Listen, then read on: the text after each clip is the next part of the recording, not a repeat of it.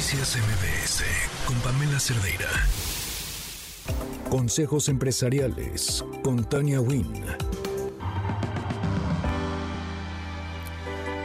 Ya estamos de regreso y me da mucho gusto saludar en la línea telefónica a Tania Pimentel, directora de Women Index. ¿Cómo estás, Tania? Bienvenida. Hola Adrián, muy bien. ¿Y tú qué tal? Muchas gracias por tenerme. No, al contrario, es un placer estar platicando contigo. ¿Cómo empezar de cero eh, pues en este tema pues de generar una relevancia, visualizar eh, nuestro trabajo?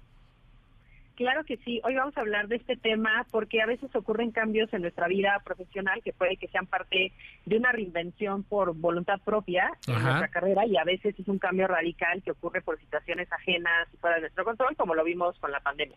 Y muchas veces esto significa tener un duelo por nuestro trabajo anterior, nuestra profesión, hasta nuestro emprendimiento, si es que tenemos que cerrar nuestra empresa, pero sea cual sea la razón, hay veces que nos toca empezar de cero, entre comillas, porque yo creo que nunca empezamos desde cero, pero la vida continúa y la vida profesional eh, continúa. Y aquí les traigo tres pasos para que eh, este camino, este viaje pueda ser un poco más sencillo de llevar. Eh, el número uno es despedirte de la etapa anterior para cerrar asuntos pendientes.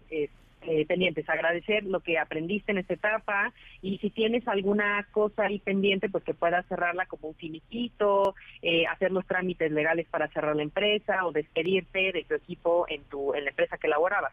El número dos es conocer a la nueva persona que eres y que te des permiso de volver a soñar.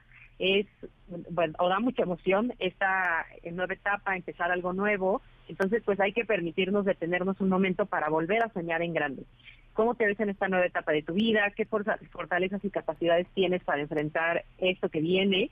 y pues trazar un nuevo objetivo y el por qué haces lo que haces para dar pasos firmes en tu nueva etapa y darle sentido a tu nuevo propósito, a tu nueva profesión. Y el número tres es planificar y comenzar, detectar cuáles son tus obligaciones urgentes y más inmediatas, organizar bien tu tiempo y priorizar para que puedas dar pequeños pasos que te lleven a esta nueva meta. Entonces, quedarse quieto, eh, pues se vale por un rato, pero no es bueno ni es posible hacerlo permanentemente y tampoco pensemos pues que vamos a hacer todo en un día. Entonces, hay que dar estos pequeños pasos. A veces no es fácil dejar atrás las cosas y es posible empezar de nuevo cuantas veces querramos o tengamos que hacerlo hay que gestionar este cambio, que es una facultad que todos debemos de enfrentar porque es lo único constante en nuestro alrededor y lo importante es avanzar y aunque es tentador pensar que empezamos de cero, como decía, pues la realidad es que las etapas previas que hemos vivido nos han dejado habilidades que podemos utilizar de una u otra forma en esta nueva etapa que estamos por comenzar. Entonces, si alguien está en esa situación, que sepa que no está empezando de cero y que siempre puede reinventarse. Tania, eh, considero y coincido contigo en esta en este punto fundamental que mencionas donde pues sí efectivamente no es comenzar de cero porque ya avanzamos ya hemos recorrido y ya tenemos cierta experiencia. Entonces hay que aprovechar pues ese conocimiento esa ese bagaje que hemos tenido en este recorrido pues, de, algún proyecto de algún trabajo de, de lo que quisiéramos no o sea no empezamos de cero en ninguna etapa porque ya hay un conocimiento previo y creo que eso es fundamental para que lo podamos entender más allá de esta etapa de duelo que, que viene con ello. Totalmente. Imagínate que yo estudié arquitectura y cuando empecé a trabajar en eso, pues estuve una década trabajando como arquitecta, como project manager, y cuando tuve que darle un giro a mi carrera y convertirme en emprendedora, en dueña de empresa, dije, bueno, pues casi casi desperdicié esos años, cuando en realidad todas estas habilidades como project manager me han servido muchísimo para dirigir ahora mi empresa. Entonces, no se empieza de cero, todas esas son habilidades que vamos juntando y vamos eh, sumando a nuestro currículum de vida, y pues siempre hay que ver para adelante y, y la reinvención y el cambio es lo único constante. Eso, eso es muy importante. ¿eh? Esto igual, o sea, reinventarte, cambiar, ¿no? Generar, pues sí, nuevos proyectos, nuevas metas, eh, hacia dónde vamos a caminar, no quedarnos estancados, digo, se vale, pero no quedarnos ahí por mucho tiempo, ¿no? Es lo que, lo que aconsejas.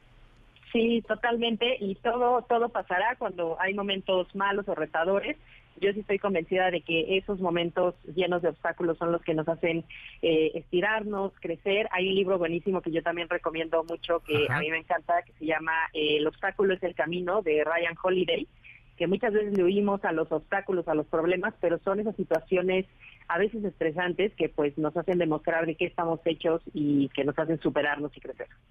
Pues estaremos eh, muy pendientes y ojalá haya oportunidad de, leer esta recomendación que nos haces y que pues sigamos adelante porque no hay más más que seguir dando pasos hacia lo que queremos, hacia los objetivos y hacia nuestras metas. Totalmente. Tania, pues te agradezco estos, estos minutos, estos consejos que estoy seguro serán de gran utilidad. Muchísimas gracias a ti. Nos vemos pronto, Adrián. Noticias MBS con Pamela Cerdeira.